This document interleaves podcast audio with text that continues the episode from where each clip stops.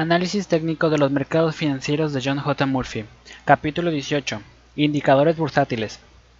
Medir la amplitud del mercado. En el capítulo anterior describíamos el enfoque vertical que se emplea comúnmente en el análisis del mercado de valores. Con ese enfoque se comienza el análisis con un estudio de la salud del mercado en general. Luego se pasa a los sectores bursátiles y los grupos industriales, para finalizar con el estudio de los valores individuales. La meta es elegir los mejores valores de los mejores grupos en un entorno en el que el mercado bursátil esté en buenas condiciones técnicas de salud. El estudio de los sectores del mercado y de los valores individuales se puede lograr con las herramientas técnicas empleadas en todo el libro, incluyendo patrones de gráficos, análisis de volumen, líneas de tendencia, medias móviles, osciladores, etc. Estos mismos indicadores se pueden aplicar también a las medias principales, pero hay otro tipo de indicador, ampliamente utilizado en el análisis del mercado bursátil, cuyo propósito es determinar la salud del conjunto del mercado midiendo su amplitud. Los datos que se usan en su construcción son los valores que avanzan en contraste con los que retroceden, los nuevos máximos y los nuevos mínimos, los volúmenes ascendentes y los descendentes. Ejemplos de datos. Si mira usted la sección Banco de datos de la bolsa del diario de Wall Street Journal, cada día encontrará los siguientes datos correspondientes a la sesión anterior. Los números indicados se basan en resultados reales de un día de contratación. Las cifras anteriores fueron extraídas de datos del mercado de valores de Nueva York y también hay un desglose similar para el Nasdaq y para el American Stock Exchange, aunque en este caso nos concentraremos en los datos del MVNY. Justamente sucede que en aquel día en particular el índice industrial Dow Jones había ganado 12.20 puntos, o sea que el mercado era al alza según la medida de Dow. Sin embargo, había más valores descendentes que descendentes, lo que sugería que el mercado más amplio no iba tan bien como el Dow. También había más volumen descendente que ascendente, y ambos grupos de cifras indican que la amplitud del mercado en realidad fue negativa para aquel día en particular aunque el propio índice Down cerrara más alto. El resto de cifras presenta una imagen más mixta. El número de valores que alcanzaron nuevos máximos de 52 semanas fue mayor que el de los valores que alcanzaron nuevos mínimos, lo que sugiere un entorno positivo para el mercado. Sin embargo, la fluctuación mínima al cierre, que cerraron con una fluctuación al alza en contraste con una fluctuación fue negativa, menos 135 o sea que 135 valores más cerraron con una fluctuación a la baja que los que cerraron al alza, un factor negativo a corto plazo. La fluctuación mínima negativa al cierre, no obstante, queda compensada por un índice ARMS al cierre de 0.96 ligeramente positivo. Más adelante explicaremos por qué. Todas estas lecturas internas del mercado tienen un solo propósito, proporcionarnos una lectura más exacta de la salud del mercado en general, algo que no siempre queda reflejado en el movimiento del índice Down. Comprar los promedios. Otra manera de estudiar la amplitud del mercado es comparar el resultado de los índices bursátiles en sí. Utilizando la misma sesión como ejemplo, los siguientes datos reflejan los resultados relativos de los principales índices de valores. Lo primero que queda claro es que el índice Industrial Down fue el único que ganó aquel día, todos los servicios informáticos televisados de aquella noche informaron a los inversores que el mercado había subido, pero en realidad todas las otras medidas decían que había bajado. Obsérvese también que cuanto más amplio era el promedio, peor había funcionado. Comparemos los resultados porcentuales. El índice Down de 30 valores ganó el 0.16% y el Standard Poor's 500 perdió el 0.07%. El índice compuesto Nasdaq que incluye más de 5.000 valores, fue el peor de todos, perdiendo el 0.92%, y casi igual de mal que este fue el Russell 2000, que mide 2.000 pequeños capitales accionariales. El mensaje de esta breve comparación es que aunque el índice Dow ganara aquel día, el mercado en general perdió fuerza según los indicadores bursátiles de base más amplia. Luego volveremos a la idea de comparar índices bursátiles pero antes veamos las diferentes maneras que pueden usar los técnicos para analizar los datos de amplitud del mercado. La línea avance-declive. El más conocido de los indicadores de amplitud, la construcción de la línea de avance-declive es extremadamente sencilla. Las transacciones de cada día del MVNY contienen un cierto número de valores que han avanzado, otros que han retrocedido y una cierta cantidad de valores que han permanecido invariables. Estas cifras aparecen publicadas cada día en The Wall Street Journal y en el Investor Business Daily, y se usan para construir una línea de avance-declive. La forma más corriente de calcular la línea AD es obtener la diferencia entre el número de valores que avanzan y el número de valores que retroceden. Si los que avanzan son más que los que retroceden, la cifra AD resultante de aquel día es positiva, y si hay más retrocesos que avances, la línea AD es negativa. Esta cifra diaria positiva o negativa se suma entonces a la línea AD acumulativa. La línea AD muestra una tendencia propia y la idea es asegurarse de que la línea AD y los índices bursátiles tienen en la misma dirección. Divergencia AD. ¿Qué mide la línea avance-declive? La línea AD nos dice si el universo más amplio de valores de 3500 valores del MVNY avanza o no en línea con los índices bursátiles seguidos más ampliamente, que incluye solo los 30 valores del índice industrial Down y los 500 del índice Standard Poor's 500. Parafraseando una máxima del Wall Street, la línea AD nos dice si las tropas se mantienen al nivel de los generales, Mientras la línea AD avance con el índice industrial down, por ejemplo, la amplitud o la salud del mercado es buena. El peligro aparece cuando la línea AD comienza a divergir del índice down. En otras palabras, cuando tenemos una situación en la que el índice industrial down está alcanzando nuevos máximos mientras que el mercado más amplio no lo sigue, los técnicos empiezan a preocuparse por la inadecuada amplitud del mercado o divergencia AD. Históricamente la línea AD alcanza picos muy por delante de los índices bursátiles, motivo por el que es seguida tan de cerca. Líneas AD diarias y semanales. Las líneas AD diaria que acabamos de describir tienen más utilidad para las comparaciones cortas a intermedias con los principales índices bursátiles y resulta menos útil para las comparaciones que se retoman a varios años atrás. Una línea AD semanal mide el número de valores que suben y los compara con los que bajan durante toda la semana. Estas cifras se publican en el Barron cada fin de semana. La línea AD semanal se considera más útil para comparar tendencias que cubren varios años, mientras que una divergencia negativa en la línea AD diaria puede ser una advertencia de problemas en el mercado a corto plazo o intermedio. También tiene que haber una divergencia similar en la línea AD semanal para confirmar la presencia de un problema más serio. Variaciones de la línea AD.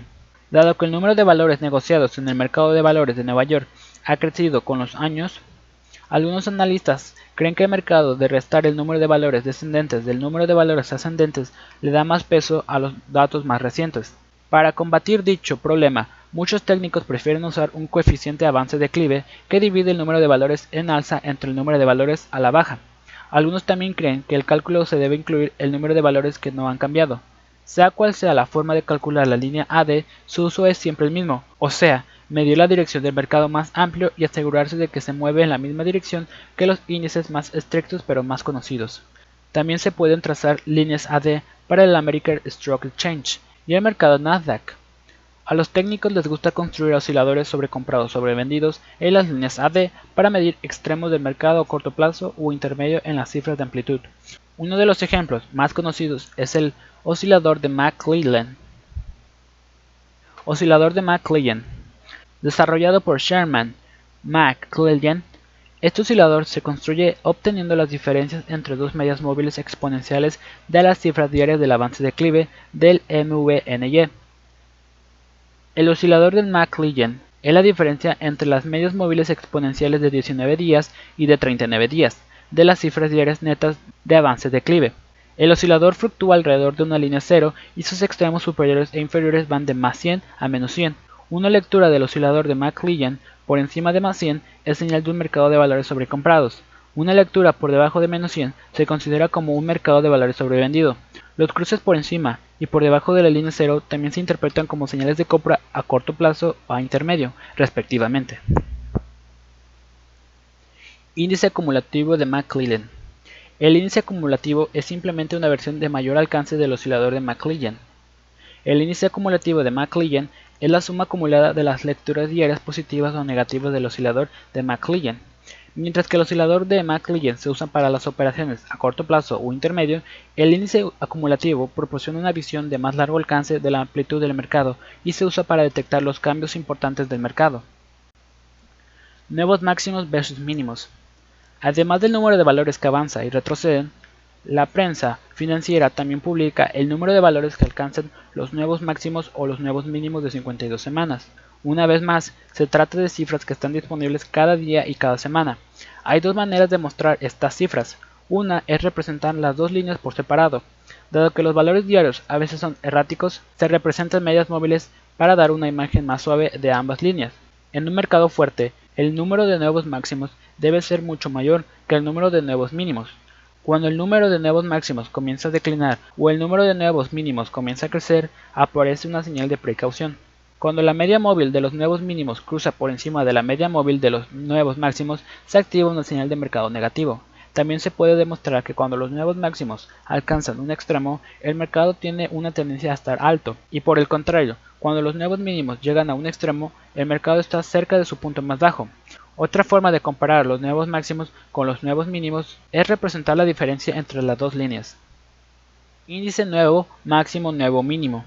La ventaja del índice nuevo, máximo, mínimo es que se puede comparar directamente con uno de los principales índices bursátiles y en ese caso la línea máximo mínimo se puede usar como una línea de avance declive. La tendencia de la línea máximo mínimo se puede representar en un gráfico y usarla para detectar divergencias del mercado. Un nuevo máximo del índice Down, por ejemplo, que no vaya acompañado por un correspondiente nuevo máximo de la línea máximo mínimo, puede ser un signo de debilidad en el mercado más amplio. El análisis de la línea de tendencia y de la media móvil se puede aplicar a la misma línea, pero su valor más importante está en confirmar o divergir de las tendencias de los valores principales y en advertir con antelación de los cambios potenciales de tendencias en el mercado en general. El doctor Alexander Elder describe al índice nuevo máximo nuevo mínimo como probablemente el mejor indicador del mercado de valores en Trading for Living. Elder sugiere representar el indicador como un histograma con un punto de referencia horizontal como línea cero, facilitando así la detección de divergencias y destaca que los cruces por encima y por debajo de la línea cero también reflejan movimientos alcistas y bajistas en la psicología del mercado. Volumen al alza versus volumen a la baja. Este es el tercer y último dato que se usa para medir la amplitud del mercado. El MVNY también proporciona el nivel de volumen de los valores que avanzan y de los que retroceden, información que aparece al día siguiente en la prensa financiera. Es posible entonces comparar el volumen al alza con el volumen a la baja para medir cuál es el dominante en un momento dado. El volumen al alza y el volumen a la baja se pueden representar como dos líneas separadas, o se puede mostrar la diferencia entre ellos con una sola línea. En todo caso, la interpretación es siempre la misma. Cuando el volumen al alza es dominante, el mercado es fuerte, y cuando el volumen a la baja es el más grande, el mercado es débil. Es posible combinar el número de valores que avanza y retroceden con los volúmenes al alza y a la baja. Es lo que hizo Richard Arms para crear el índice Arms. El índice Arms. Este índice, que recibe el nombre de su creador, Richard Arms, es el coeficiente de un coeficiente. El numerador es el coeficiente del número de valores que avanza dividido entre el número de valores que descienden. El dominador es el volumen que avanza dividido entre el volumen que desciende. El propósito del índice ARMS es medir si hay más volumen en los valores ascendentes que en los descendentes. Una lectura por debajo del 1 indica más volumen de valores ascendentes y es positiva, mientras que una lectura por encima de 1 refleja más volumen en los valores descendentes y es negativa. Sobre una base intradia, un índice ARMS muy alto es positivo y uno muy bajo es negativo, o sea que se trata de un indicador contrario cuya tendencia se ve en la dirección opuesta a la del mercado. Se puede utilizar para las contrataciones intradia siguiendo su dirección y también para detectar extremos del mercado a corto plazo. String versus Trick. El índice ARMS se puede usar junto con el indicador Trick para las operaciones intradia. Trick mide la diferencia entre el número de valores que opera en una fluctuación al alza y el de los que opera en una fluctuación a la baja. El trick es una versión minuto a minuto de la línea diaria de avance declive y se usa con el mismo fin. Cuando se combinan ambos durante el día, un indicador trick ascendente y un índice ARMS descendente son positivos, mientras que un indicador trick descendente y un índice ARMS ascendente son negativos. El índice ARMS, no obstante, también se puede usar para realizar análisis de mayor alcance. Suavizando el índice ARMS. Aunque el índice ARMS se cita durante la sesión del día y tiene un cierto valor de pronóstico a corto plazo, la mayoría de los operadores utilizan una media móvil de 10 días de sus valores. Según el propio Richard Arms, Una media de 10 días del índice ARMS por encima de 1.20 se considera sobrevendida, mientras que un valor ARMS de 10 días por debajo de 0.70 está sobrecomprado. Aunque son cifras que pueden variar según la tendencia general del mercado, ARMS expresa su preferencia por los números de Fibonacci y sugiere el uso de un índice ARMS de 21 días además de la versión de 10 días. También utiliza cruces de medias móviles de 21 y 55 días para generar buenas operaciones a medio plazo. Para una información más detallada, lea The ARMS Index de Richard W. ARMS Jr. Versión abierta del índice ARMS. En el cálculo del índice ARMS de 10 días, el valor al cierre de cada día se determina usando los cuatro datos fundamentales y el valor final se suaviza con una media móvil de 10 días. En la versión abierta del índice de ARMS, cada uno de los cuatro componentes de la fórmula se promedia por separado por un periodo de 10 días, y el índice ARMS abierto se calcula entonces a partir de esos cuatro promedios diferentes. Muchos analistas prefieren la versión abierta del índice ARMS a la versión original. A la versión abierta también se le puede aplicar medias móviles de diferentes longitud, por ejemplo 21 y 55 días. Gráficos equivolumen. Richard ARMS es muy conocido por haber creado el índice ARMS, pero también ha destacado en otras formas de combinar el análisis de precios y volumen, especialmente al crear una forma completamente nueva de hacer gráficos llamada equivolumen. En el gráfico de barras tradicional, la banda de fluctuación del día aparece en la barra del precio y el volumen aparece representado en la parte inferior del gráfico.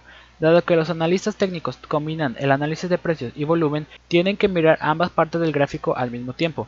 En el gráfico de equivolumen, cada barra de precios se representa como un rectángulo y la altura del mismo mide la banda de fluctuación del día. El ancho del rectángulo lo determina el volumen de ese mismo día. Y cuanto mayor es el volumen, más ancho es el rectángulo. Los días con volúmenes menores se reflejan en rectángulos más estrechos. Por regla, una ruptura alcista del precio debería ir siempre acompañada por una explosión de operaciones. O sea que en un gráfico de equivolumen, el rectángulo que representa el volumen debería ser notoriamente más ancho, el gráfico de equivolumen combina el análisis del precio y volumen en un solo gráfico y facilita la comparación entre ambos valores. En una tendencia al alza, por ejemplo, los días que suben dan rectángulos más anchos y los que bajan dan rectángulos más estrechos. El gráfico de equivolumen se puede aplicar a los índices de mercado así como al de valores individuales, y en ambos casos se puede representar diaria o semanalmente. Para una mayor información consulte la obra Volume Cycles in the Stock Market de Rachel Arms. Gráficos combinados con velas. En el capítulo 12, Greg Morris explicaba los gráficos de velas y en un artículo titulado A. Smith West Candle Power Charting, publicado en la revista Technical Analysis of Stocks and Commodities, Morris proponía la combinación de los gráficos de velas con el método de ARMS del gráfico de equivolumen. La sesión de Morris muestra el gráfico de velas en formato de equivolumen o dicho de otro modo, el volumen determina el ancho o el grosor de las velas. A mayor volumen, mayor ancho de la vela. Morris llamó a esta combinación gráficos de Candle Power, y en su artículo decía, el gráfico Candle Power ofrece una información similar, sino mejor, que los gráficos de velas o de equivolumen, por separado y visualmente es tan atractivo como cualquiera de ellos. La técnica de Candle Power de Morris se puede obtener a través de los programas de gráficos Metastock. En la actualidad, este gráfico se llama Candle Volume. Comparación de índices de mercado. Al comienzo de este capítulo indicamos que otra forma de medir la amplitud de mercado era comparar los diferentes índices en sí. Nos referimos principalmente al índice industrial Downs, el Standard Poor's 500, el índice del MVNY, el compuesto Nasdaq y el Russell 2000. Cada uno de ellos mide una parte del mercado ligeramente diferente los índices Dow y Standard Poor's 500 captan las tendencias de un número relativamente pequeño de grandes valores de capitalización. El índice compuesto del MVNY incluye todos los valores que se pueden contratar en la bolsa de Nueva York y da una perspectiva un poco más amplia. Por regla general, para que un índice Dow nuevo tenga poder de permanencia, debe verse confirmado por índices nuevos similares tanto en el Spur como en el índice compuesto del MVNY. Las divergencias más importantes aparecen en los índices Nasdaq y Russell 2000. El índice compuesto Nasdaq es el que cuenta con mayor número de valores, 5000, pero como se trata de un índice de capitalización, generalmente está dominado por los valores técnicos más grandes, como Intel y Microsoft. Por tal motivo, el índice Nasdaq mide más comúnmente la dirección del sector tecnológico. El índice Russell 2000 es una medida más real del universo de los valores más pequeños. En todo caso, ambos índices deben tener una tendencia ascendente como la de los índices Dow y Standard Poor's 500 si es que la tendencia del mercado es realmente firme. El análisis de la fuerza relativa juega un papel muy útil aquí. El coeficiente Nasdaq Standard Poor's 500 nos dice si los valores tecnológicos van a la cabeza o a la cola y para el mercado generalmente es mejor que vayan delante y que la línea del coeficiente sea ascendente. La comparación entre el índice Russell y el Standard Poor's 500 nos indica si las tropas están siguiendo a los generales o no. Cuando los valores pequeños muestran una escasa fuerza relativa o están muy por detrás de los valores grandes, la interpretación frecuente es que la amplitud del mercado se está debilitando. Conclusión. Hay otro ejemplo de comparación de dos índices de mercado en busca de confirmación de divergencia, y en este caso involucra la teoría de Down. En el capítulo 2 vimos la importancia de la relación entre los índices Down industrial y de transporte. Cuando estos índices alcanzan nuevos máximos, hay una línea de compra según la teoría de Down, y cuando una diverge del otro, la señal es de precaución. Se puede apreciar entonces que el estudio de la amplitud del mercado y de los temas relacionados con la confirmación y la divergencia pueden tomar muchas formas. La regla general a seguir es que cuanto mayor sea el número de índices bursátiles que siguen una tendencia en la misma dirección, más posibilidades hay de que dicha tendencia continúe. Además, asegúrese de controlar la línea avance-declive, la línea de nuevos máximos nuevos mínimos y la línea de volumen ascendente-descendente para confirmar que también se mueven en la misma dirección.